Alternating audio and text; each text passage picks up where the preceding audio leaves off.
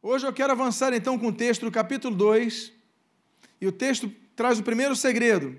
E diz ali no versículo 1 que no mês de Nissan, entre março e abril, no ano vigésimo do Artaxerxes, uma vez posto o vinho diante dele, eu o tomei para oferecer e lhe o dei.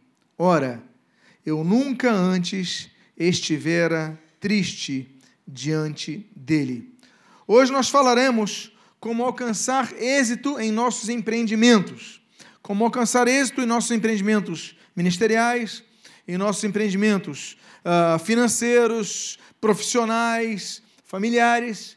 Vamos aprender nesse capítulo 2 como devemos obter êxito através do exemplo de Neemias em nossas vidas. E o primeiro, o primeiro segredo está nesse versículo. Diz: Eu nunca antes estivera triste diante dele. Para que uma pessoa alcançasse o cargo de copeiro do rei, essa pessoa tinha que ter muita experiência, ela tinha que ter muita confiança e ela tinha que ser uma pessoa aprovada em muitas coisas, porque afinal de contas, a pessoa que tinha maior, tinha que ter maior confiança do rei era o copeiro. Mais do que um ministro. Pastor, mais do que um ministro, mais do que um ministro. Porque se o ministro errasse em sua função, o rei trocava. O rei substitua, substituía. Se um, se um comandante militar falhasse, ele colocaria um outro para comandar. Mas se o copeiro falhasse em sua tarefa, diante de, de beber o, o, cálice do rei, ele servir um veneno para o rei, o rei morria. Então era pessoa de maior confiança. Ninguém tinha em todo o reino que o rei confiasse mais do que o copeiro, e assim era em todos os reinos, não apenas na Pérsia, não apenas é, na, na, Babilônia, não apenas na Síria, não apenas nos vários impérios da época, não. Em todos os impérios, o copeiro era uma pessoa de extrema confiança. Geralmente os copeiros eram é, pessoas eunucas, porque serviam ao rei e à rainha eram pessoas que viviam exclusivamente, geralmente não tinham família. Nós vemos que Neemias, não temos descendentes de Neemias. Geralmente eram pessoas que viviam exclusivamente para servir o rei e a sua casa. E claro, ele sempre tomava primeiro e depois oferecia ao rei. Era um cargo que durava tempo para você conseguir. Só que nesse período ele está triste com a situação de Israel está triste com a situação do seu povo que estava na miséria, segundo o relato do seu irmão Anani, está triste com o fato de aquela Jerusalém, a grande Jerusalém, a gloriosa Jerusalém, a bendita Jerusalém, está em escombros. 90 anos ali, só ruínas. E ele ouve a situação e fica triste por dias, como nós lemos. E agora a primeira atitude dele, ele demonstra que estava triste diante do rei, mas ele diz: Eu nunca estivera triste antes, anos servindo o rei e nunca estivera triste. A primeira postura, a primeira coisa que nós devemos aprender para termos sucesso nos nossos empreendimentos é termos uma postura positiva. Aí eu pego o contraponto do texto, ele aparece triste, mas ele diz: Eu nunca estivera assim, ou seja, anos numa postura positiva. Você sabia que ninguém gosta de andar com alguém negativo do seu lado? Você gosta de andar com alguém que todo momento é negativo? Alguém aqui gosta? Ninguém gosta. Você acha então que o seu patrão gosta de trabalhar com alguém do lado que vive resmungando e vendo só o aspecto negativo? Não gosta.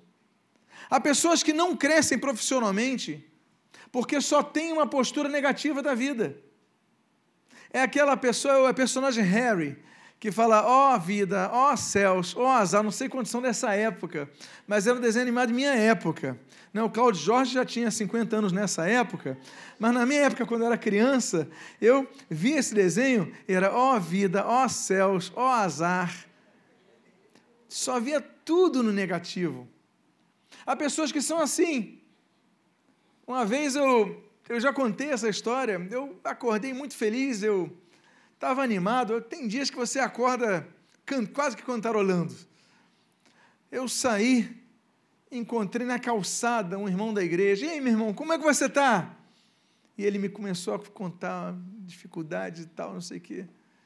Aí eu saí cabisbaixo, fiquei com meu dia para baixo. Eu, bastou um encontro, bastou três minutos de ouvir uma pessoa assim, que eu falei, gente, eu perdi meu dia por causa disso. Eu tinha que reagir. Quando você anda com pessoas negativas, você é influenciado negativamente. Você sabia disso? Se nós não tivermos uma vacina contra a gripe, uma vacina contra pessoas negativas, nós sucumbimos. E muitos dos nossos projetos, eles vão por água abaixo, vão pelo ralo, por causa que nós temos uma atitude negativa da vida. Nós podemos enxergar a vida de várias maneiras. Não existem pessoas que são realistas porque dizem ah, o aspecto negativo. São realistas negativos, porque existem os realistas positivos. Eu já falei de uma época, o Banco Bradesco reuniu, nós tínhamos um irmão aqui na, na igreja que era gerente de, um, de uma agência, reuniu vários gerentes ali em São Paulo para uma série de palestras e conferências e entregaram para eles uma foto, uma foto grande com espaço de anotação atrás. Nessa foto, era uma foto que pegava uh, como se fosse uma, uma, vários, vários uh, talos de, de uma rosa. E como se você visse assim vários, vários. E perguntava atrás o que você está enxergando nessa, nessa foto. E deram, depois que as pessoas entregavam, deram um break. E na volta, então, falaram, vamos comentar sobre alguns dos que escreveram, comentários que escreveram. E foi feito isso. Quando voltaram do break, eles pegaram, vamos ler aqui. E aí os, leram alguns comentários. Aí pegaram um e falaram assim: olha, o que eu vejo nessa foto é muita dificuldade, muitos espinhos. Porque a foto pegava exatamente os espinhos, e muitos espinhos. Aí outro colocava assim: eu vejo muito sofrimento, eu vejo muita dor, como é difícil exercer uma gerência de agência. Aí o que você vê? Eu vejo sangue. O comentário de outro, muitos arranhões. Mas depois, então, a pessoa que estava coordenando essa pesquisa, ela pega um dos comentários, ela diz: Olha, mas presta atenção no que, que esse daqui está dizendo. Eu vou ler para vocês. Ele pega o comentário e ele lê assim: O que eu vejo nessa foto, eu vejo um lindo jardim de rosas, tão cheirosas que sinto até o seu belo aroma aqui nesse local. Você tem várias formas de ver a mesma foto. Você tem várias formas de ver a situação da sua vida. Você pode ver um lado negativo, mas você pode ver o lado positivo. Você pode ser uma pessoa que, diante das circunstâncias, seus limites, pode ser uma pessoa que só vai extrair o lado negativo. Mas quando você tem uma postura positiva, você pode ter mais sucesso diante de seus empreendimentos. Como é que um copeiro, um homem sem experiência militar, meus amados, o copeiro não tinha experiência militar. Porque a função dele era entender de alimentos entender de alimentos que, por exemplo, misturas podiam causar mal-estar num rei. Ele tinha que ser um expert em alimentação, ele tinha que ser uma pessoa capacitada como nutricionista da época. Mas ele não tinha experiência de comandar guerreiros, ele não tinha experiência de comandar tropas, ele não tinha experiência de comandar diplomacia internacional. Mas como é que esse homem consegue o que ninguém conseguiu, que nenhum comandante conseguiu, que nenhum diplomata conseguiu? que nenhum príncipe hebraico conseguiu. Como é que Neemias consegue? E a primeira coisa que nós extraímos é que ele é um homem positivo. Ele enxerga as coisas positivas, ele vê oportunidades para isso. A segunda coisa que nós devemos aprender com ele, o segundo segredo, está no versículo número 2 até o versículo número 5. O texto diz assim: O rei me disse: Por que está triste o teu rosto, se não estás doente? tem de ser tristeza do coração. Você vê a intimidade dele aqui.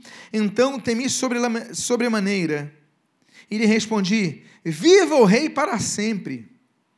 Como não me estaria triste o rosto se a cidade onde estão os sepulcros dos meus pais está assolada e tem portas consumidas pelo fogo? Disse-me o rei: Que me pedes agora? Disse ao rei: Se é do agrado do rei, e se o teu servo acha mercê em tua presença, Peço-te que me envies ajudar à cidade dos sepulcros dos meus pais, para que eu a reedifique. A segunda coisa que nós aprendemos com Neemias é que, apesar de termos que aproveitar as oportunidades, devemos ter tato. Devemos saber as diferenças, devemos manter as distâncias necessárias. Muitas vezes você perde porque você confunde as coisas.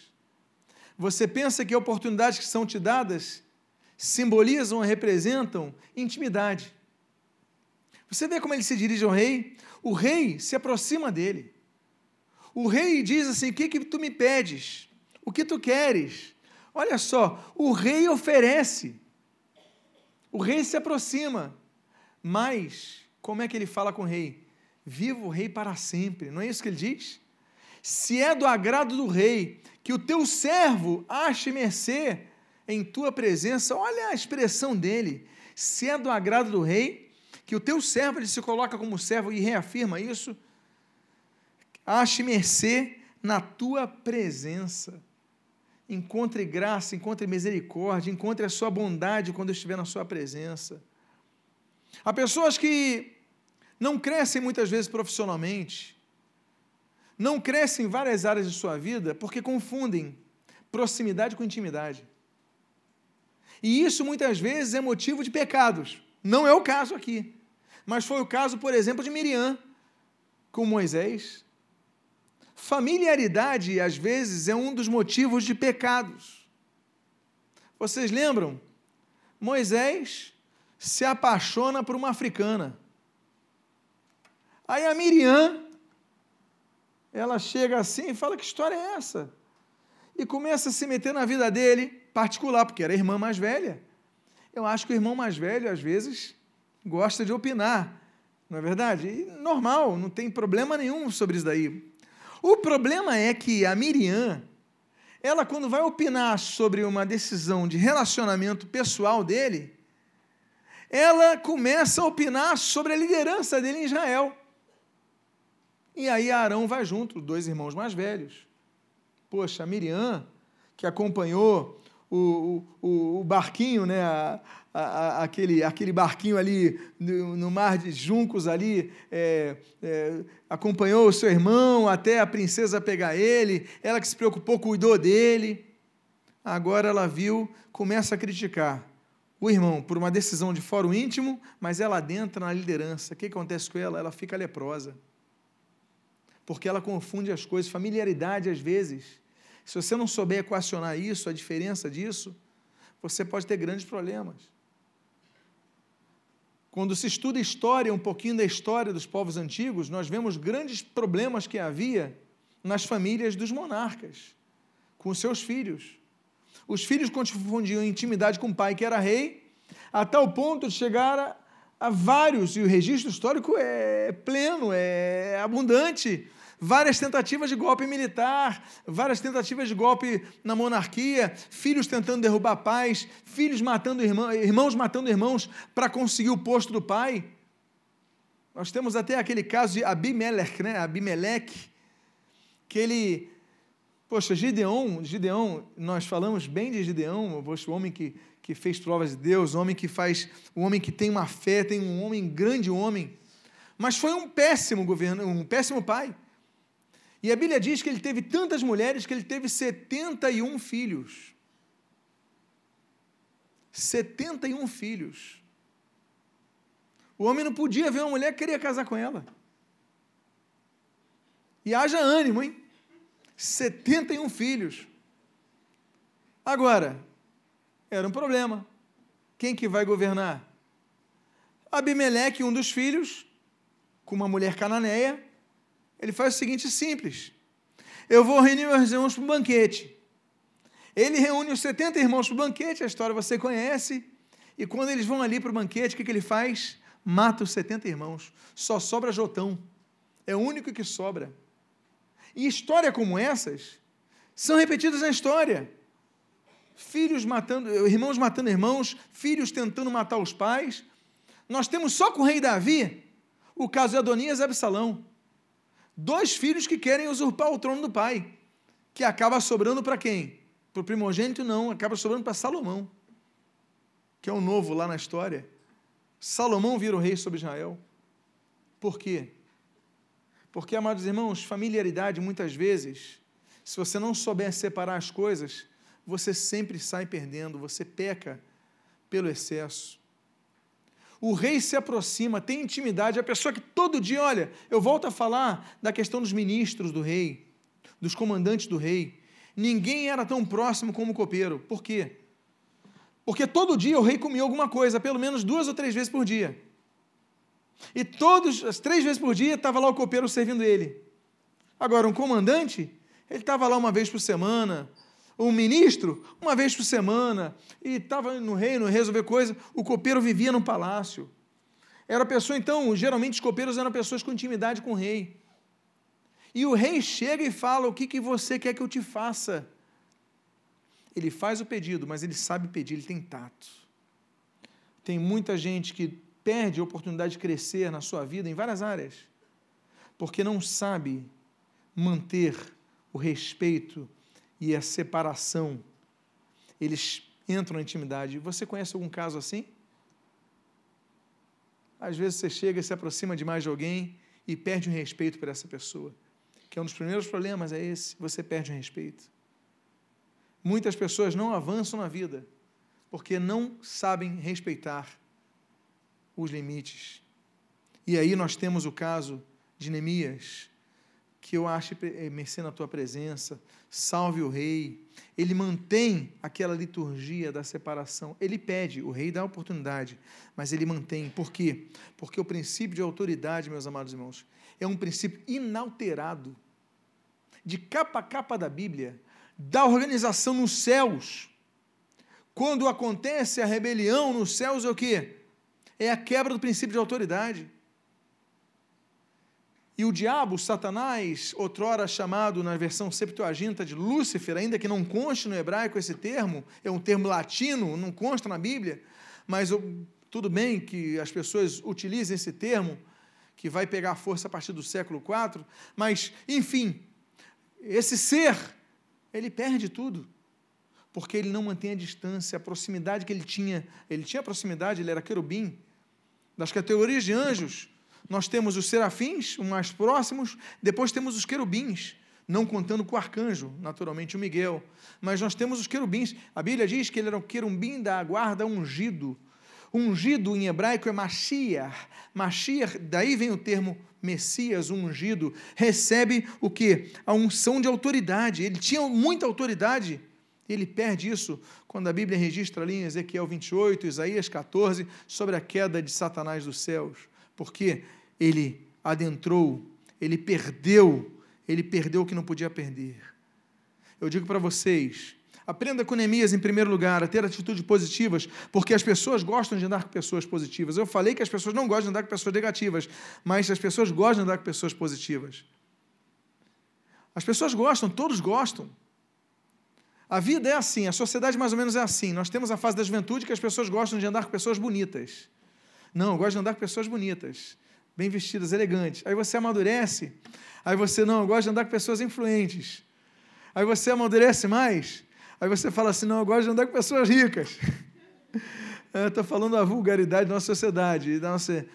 Mas, aí você amadurece mais, aí você fala, eu gosto de andar com pessoas sábias. Em suma disso, é quando você chega à sabedoria, você entende que as pessoas sábias geralmente têm uma postura proativa da vida. Nós devemos andar com pessoas positivas, que elas nos ajudam a crescer. Se você andar com pessoa negativa, ela vai fazer com que você tenha reações negativas e trave. Não vai dar certo, eu não vou conseguir. Aí você anda com uma pessoa positiva, vamos lá e tal, não sei o quê. Você não fica animado, você não gosta. Segunda coisa que nós aprendemos aqui: é que você ainda assim tem que manter uma equidistância. Você tem que saber os limites quando alguém que está acima de você te oferece oportunidades. Se o teu chefe está te dando oportunidade, continue respeitando ele como chefe. As pessoas que o, que o, o servem ao redor podem chamá-lo pelo apelido. Você vai trabalhar com o prefeito, vai trabalhar com o governador, vai trabalhar com o presidente. Mantenha, por mais liberdade que ele dê, para você, mantenha a distância. Junto ao seu pai, junto aos seus líderes, mantenha. Uma terceira coisa que nós aprendemos com Neemias, o terceiro segredo. O texto diz assim: Disse-me o rei: Que me pedes agora? Então orei ao Deus dos céus. Eu acho que talvez tenha sido a oração mais relâmpaga da Bíblia, né? Oração relâmpago, perdão, da Bíblia. Olha só, que me pedes agora? Se ele falou agora, uma coisa eu pedi, me responde agora. Outra coisa, o rei, que tem poder de vida e morte, me responde agora. O rei não tem paciência. Ele tem tudo na mão a hora que quer. Basta fazer, senão, senão morre. Ele fala: me responde agora. Agora de um rei é imediatamente. E o sujeito, Neemias, ainda tem tempo de orar. Que eu não, eu não vejo na Bíblia uma oração mais relâmpago do que essa. Ele diz assim: Então orei ao Deus dos céus. Se fôssemos nós, a gente diria assim: misericórdia. Ou senão outros falariam assim: Senhor. Ou se fosse um irmão mais pentecostal, falaria assim: Jeová! Jeová! Não dá tempo para muita coisa. Deus! Não dá tempo para muita coisa, mas ele fez o que é certo antes das grandes decisões, ainda mesmo as urgentes. Nós devemos o quê? Orar. Lembram-se da quarta-feira passada, que foi só sobre isso? A decisão chegou na mão dele. Olha só, oportunidade. Pede-me agora.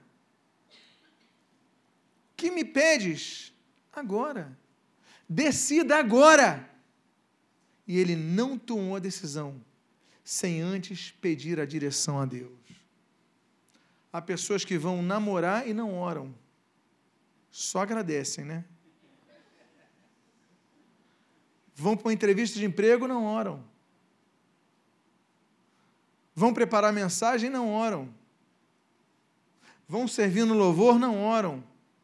Recebem uma oportunidade de emprego, não oram. Recebem uma oportunidade de estudos, não oram.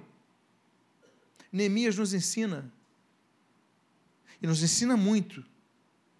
Porque, ainda que num espaço de tempo mínimo, eu imagino segundos, pede-me agora, eu imagino quantas cenas o Neemias viu do rei falando: pede-me agora, Aí o sujeito, é, é, é, pode sair da minha presença.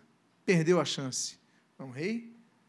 Eu fico imaginando a cabeça dele, como calculou rápido. Ele falou, Senhor, dá direção, e ele pede. Porque você vê que a conversa é imediata. E nós aprendemos com ele que, ainda que tenhamos oportunidades em nossas mãos, e essas oportunidades exijam uma decisão imediata, ainda assim, dá tempo de nós orarmos. Diga para a pessoa que está do seu lado: sempre vai dar tempo para orar.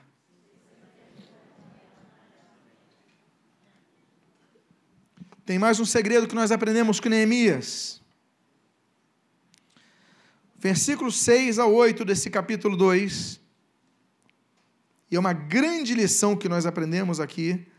Diz assim: Então, o rei Estando a rainha sentada junto dele, me disse: Quanto durará a tua ausência? Quando voltarás? Aprove o rei enviar-me e marquei certo prazo. O que, que ele falou? E marquei o quê? Certo prazo. E ainda disse ao rei: Se ao rei parece bem, olha novamente a postura, o tato dele, Deem-me as, deem-se-me as cartas para os governadores da além do Eufrates, para que me permitam passar e entrar em Judá, como também cartas para Asaf, guarda das matas do rei, para que me dê madeira para as vigas das portas da cidadela do templo, para os muros da cidade e para a casa em que deverei alojar-me. E o rei mais deu, porque a boa mão do meu Deus era comigo. Olha só que coisa. Que lição que. O Neemias é espetacular. Eu sou fã desse homem. Eu sou fã desse homem. Parece brincadeira, mas olha só. O rei fala assim: O que tu queres? Me diga agora. Aí parece que ele tira da, da, da, da, da, da túnica dele ele tira um bloquinho, ó, tá aqui, ó, um monte de anotação. Tá aqui, rei. Olha, eu quero que o senhor, por favor, se for possível, é, por gentileza, e com todo tato, ele fala assim: olha, o senhor pode me enviar a carta para os governadores, para onde eu passar, para que eles permitam que eu passe. O senhor também pode me enviar é, uma carta para Azaf, porque Azaf é o que cuida das madeiras aqui no teu reino, para ver se ele pode me dar porta para as madeiras, para vigas, para o material. Ah, se o senhor puder me dar carta para isso, para aquilo. O homem tinha uma lista que parecia uma compra de supermercado já pronta. Ele tinha o reminder ali do iPad dele. Ele tinha uma lista já pronta dos pedidos. O que nós aprendemos com Neemias? É que nós, quando formos pedir algo a alguém, nós devemos nos planejar com antecedência. Já pensou se surge uma oportunidade na sua vida, a pessoa fala: então tá bom, vocês três aí, ó, entrega o currículo de vocês. Se vocês não tivessem com o currículo, se tiver um com o currículo, apenas um, os outros dois podem ser melhores currículos, mas se apenas um apresentar o currículo, esse pode levar, por causa da oportunidade eles estavam preparados. O rei pediu o que ele queria. Ele não apresentou apenas o desejo, ele apresentou o projeto. Aprenda a fazer projetos porque quando as oportunidades vierem, já está tudo pronto. Ele sabia até é, que o rei pediu, até a madeira ele pediu para o rei dar para ele para construir Jerusalém. Ele falou assim: Ah, rei, e até a madeira para fazer a minha casa onde eu vou morar, até a casa própria ele conseguiu. Então aprenda a ter bloquinho de oração, Aprenda a fazer aqueles pedidos de oração que a gente faz no final do ano. Aprenda a orar sobre isso. Aprenda a fazer um projeto de vida. Aprenda a fazer um planejamento. Nós aprendemos com Neemias que quando nós oramos a Deus, a gente deve pedir apenas um ovinho para se alimentar, não. A gente tem que pedir um projeto de vida. Temos que pedir como é que vamos nos manter. É aquele pastor que uma vez testemunhou aqui, vocês lembram? Que ele foi lá no interior do Nordeste, muito pobre, e acabou de pregar. Esse pastor teve aqui. Aí o pastor da cidade falou: Olha, eu não tenho como te abrigar na minha casa, mas eu vou chamar um, um diácono aqui da igreja para você dormir na casa dele. Pois não, pastor, sem problema nenhum. Aí chamou um casal: Olha, o pastor está nos visitando, pode dormir na casa de vocês? Pode, pastor, com todo prazer e honra. Aí o pastor chegou na casa deles. Aí quando chega na casa deles, eram quatro filhos, uma coisa assim. E era o casal. Ele falou, pastor, só tem um problema. Qual? Pastor, nós somos seis aqui em casa. E só tem seis ovos para o jantar. Mas, de qualquer maneira, a gente divide e dá para todo mundo. O senhor não se importa, não? Claro que não. Então, pastor, é, a gente pode orar então? Pode. Então faz assim. Aí o pastor falou: faz o seguinte, ora você, o chefe da casa, ora você. Ora agradecendo o alimento. Tá bom. Aí o homem começou a orar. O chefe da casa começou a orar e o pastor só prestando atenção na oração dele. Ele orou assim, mais ou menos assim: Senhor, muito obrigado pelo teu servo aqui em casa, obrigado. Senhor, tem misericórdia, porque somos seis, só tem seis ovos. Se o Senhor puder fazer uma multiplicação, envia pelo menos mais um ovo aqui, Senhor. Um ovinho. Aí o pastor interrompeu a oração dele e falou: Para, para, para, para, para, para, para, para. Para de orar. Aí todo mundo na casa levou um susto. O pastor interrompeu a oração. Para de orar, meu filho. O que, que houve, pastor? Meu filho, você está orando só para Deus enviar mais um ovo. Pede para enviar um boi, meu filho. Pede para enviar mais comida, que fé é essa? Mais um ovinho só para completar. Deixa de ser mesquinho nas suas orações. Às vezes nós somos assim. Às vezes nós somos assim, amados irmãos.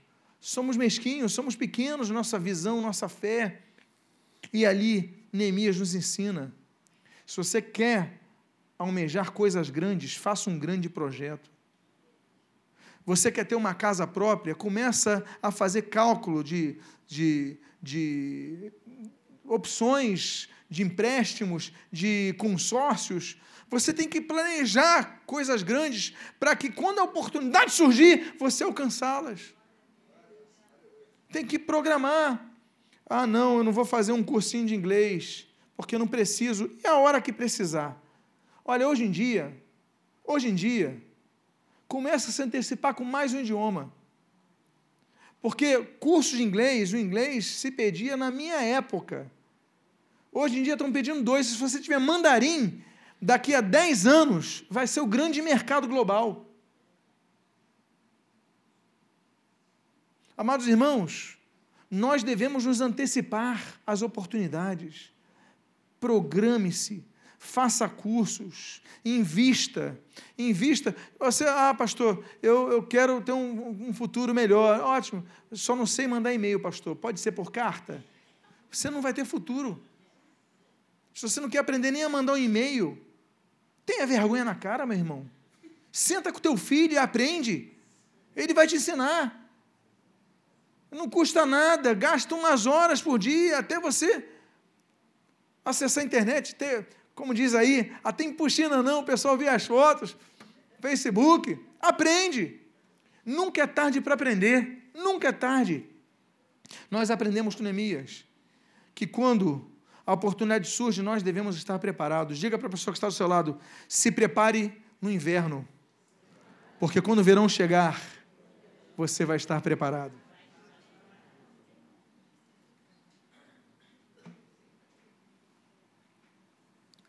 O quinto segredo. Olha que coisa bonita. Como também carta para Azaf, guarda das matas do rei, para que me dê madeira. Ele não pede nem para vender a juros, hein? Para que me dê madeira para as vigas das portas da cidadela, da cidadela do templo, para os muros da cidade, para a casa que eu devia alojar-me. E o rei mais deu porque a boa mão do meu Deus era comigo. Olha, ele pede, porque ele tem coragem, mantém o respeito, tem um planejamento. O rei, olha, gente organizada gosta de gente organizada. Você sabia disso? Gente próspera não gosta de gente preguiçosa. Você sabia disso? O cara que trabalha muito, o cara que está no comércio, na indústria, ele não gosta do cara que acorda às 10 da manhã. Ele pode ser um cara brilhante, mas ele fala, não, não, vai, não dá, não tem futuro. Qual futuro? A pessoa não sabe lutar contra. Nós temos. O militar não gosta do sujeito que é ah, cheio de não, de não me toques. Não dá para conviver. Não dá. As pessoas, elas buscam pessoas proativas e organizadas para estarem do lado. Nós aprendemos isso. Mas o que me chama a atenção em Neemias é que nesse texto, e eu sublinhei o final, ele diz assim: E o rei mais deu. Olha o que ele diz. Porque a boa mão do meu Deus era comigo. Ele era um homem humilde diante de Deus. Eu não vejo que Deus mandou ele escrever essas coisas. Olha, escreve aí, pede para ele a madeira, pede para ele uma guarnição do exército para te acompanhar até lá, pede ele as cartas para a pessoa. A gente não vê Deus ditando nada para ele. Ele planejou. Mas quando ele tem a vitória, quando ele obtém sucesso na empreitada dele, ele fala assim: porque a boa mão do meu Deus era comigo. Quando ele tem vitória, ele não esquece de reconhecer a Deus. Fosse outro, ele ia falar assim: eu consegui, eu sou bom demais não é verdade? Mas ele, nas conquistas, ele não esquece que a boa mão estava sobre ele. Que homem espetacular, Neemias, não é verdade? Que homem espetacular. As vitórias, você pode pensar que a ideia foi sua, o esforço foi seu. Fica imaginando, irmão Luiz, depois de uma empreitada, você vê a casa construída, pronta. Aí não bate aquele orgulho? Bate, bate. Claro que bate. Consegui. Mas aí ele lembra assim: mas foi Deus que me deu saúde. Foi Deus que me deu essa porta. Foi Deus que me deu essa direção. Foi Deus que me preservou de um acidente. Foi Deus que isso, foi Deus que. Se a gente, depois das conquistas, sempre parar para atribuir glória a Deus, aí a gente vai ter um coração como Neemias, que Deus ó, derrama só bênção, só vai depositando mais bênçãos para ele. Há mais um segredo.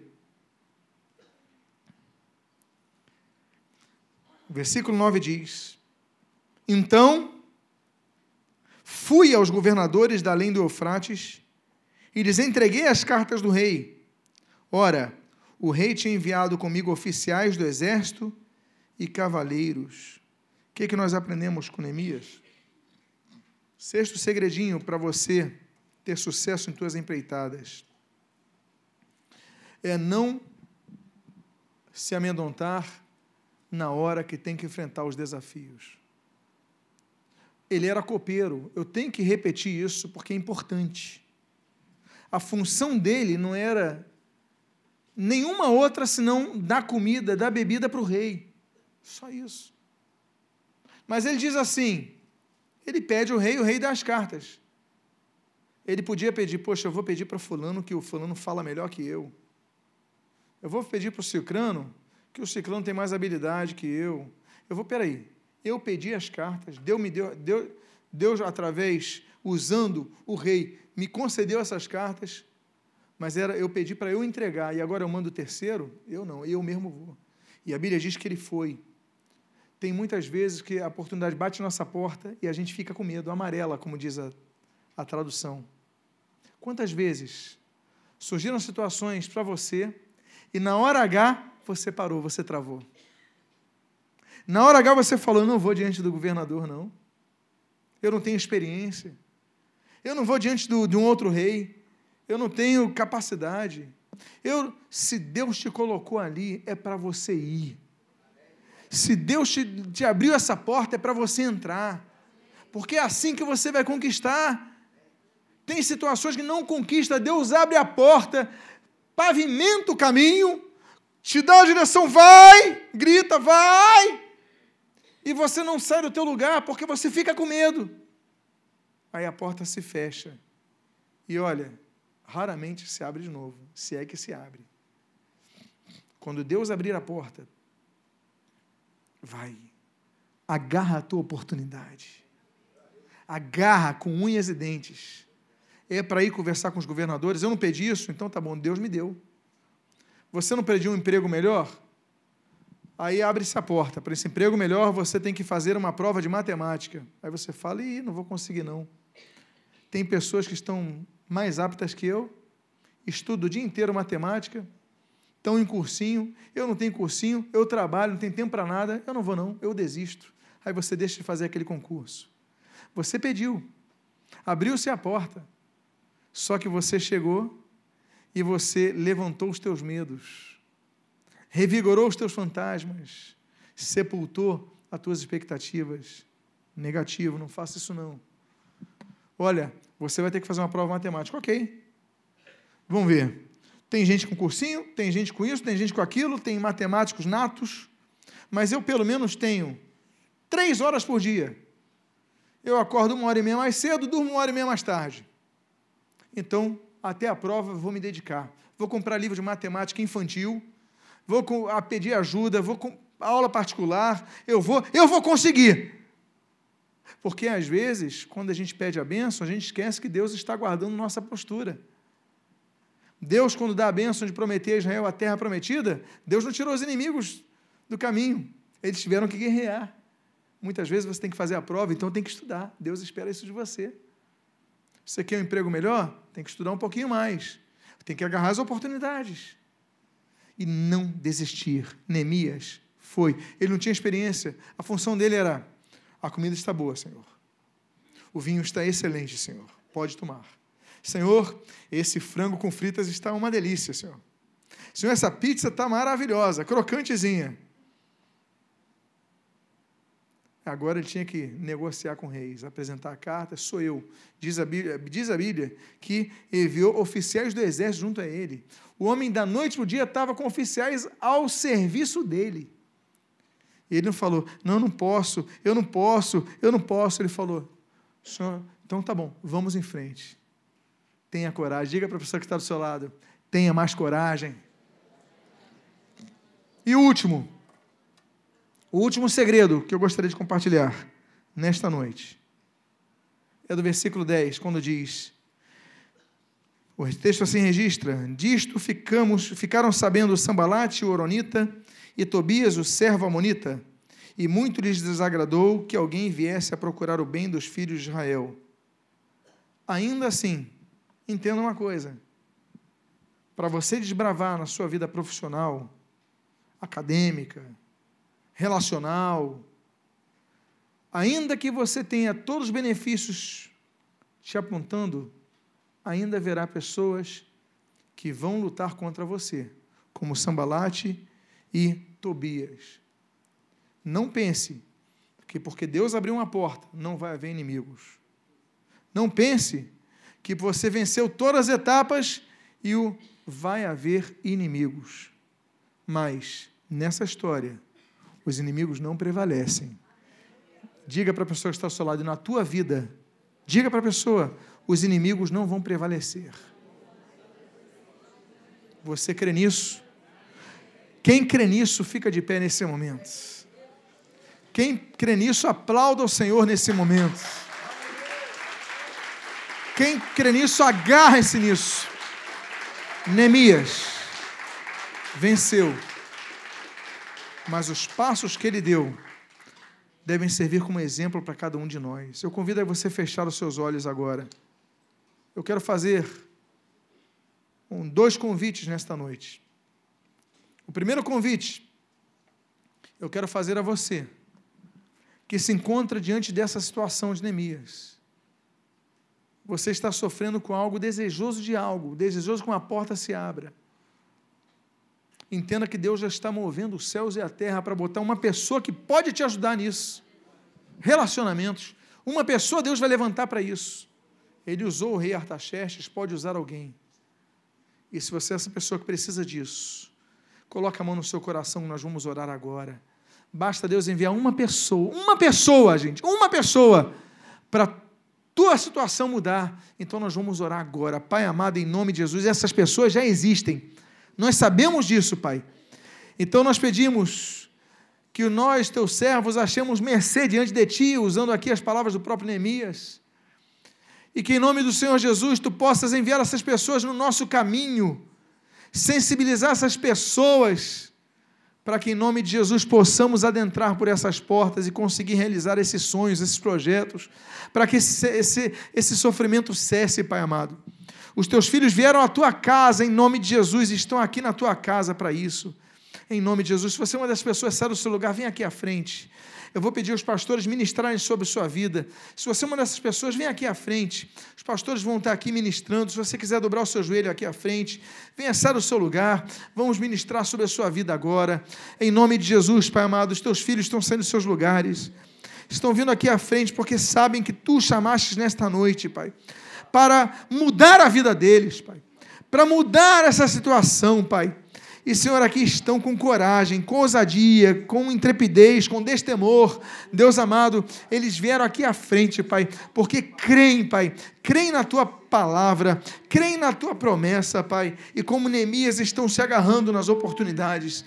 Em nome de Jesus, Pai amado, eu peço, Pai, abençoa os teus filhos, Pai. Derrama graça sobre eles, derrama coragem sobre os teus filhos, Pai. Derrama ousadia, Pai, e que eles não percam jamais o temor a Ti, Pai. Não percam jamais, Pai, os limites, Pai, e que eles possam agarrar as oportunidades, Pai. Nós ministramos aos teus filhos, Pai. Nós administramos aos teus servos, Pai. Nós ministramos sobre a vida deles, Pai. Em nome de Jesus, dá vitória aos teus filhos, Pai.